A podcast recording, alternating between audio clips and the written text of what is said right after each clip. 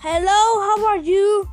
Good afternoon, friends. I am Iker. Welcome again to this likes section, reading with friends. In this time, for our English subject, we will have our movie report. We have chosen a movie that I like a lot called Olaf, Another Adventure of Frozen. This animated short tells about the tradition that Anna and Elsa had. The tradition they that they had was a ring the bell so that the, the inhabitants of Arendelle will enter the castle and give them a surprise. Until one day, Elsa and Anna rang the bell and Olaf say surprise! But the surprises ones were them. Signs all the, the inhabitants were home to celebrate their own traditions. So Olaf decided go out to find and find new traditions for Anna and Elsa.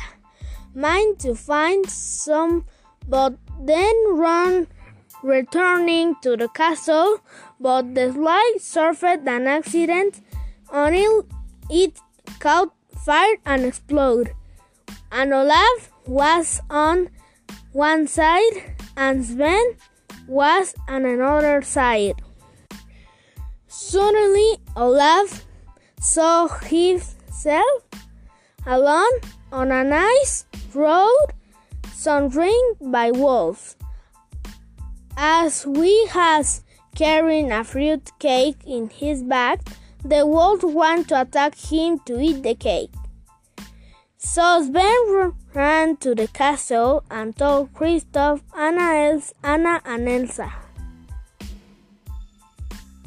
What do Olaf had passed to look for Olaf?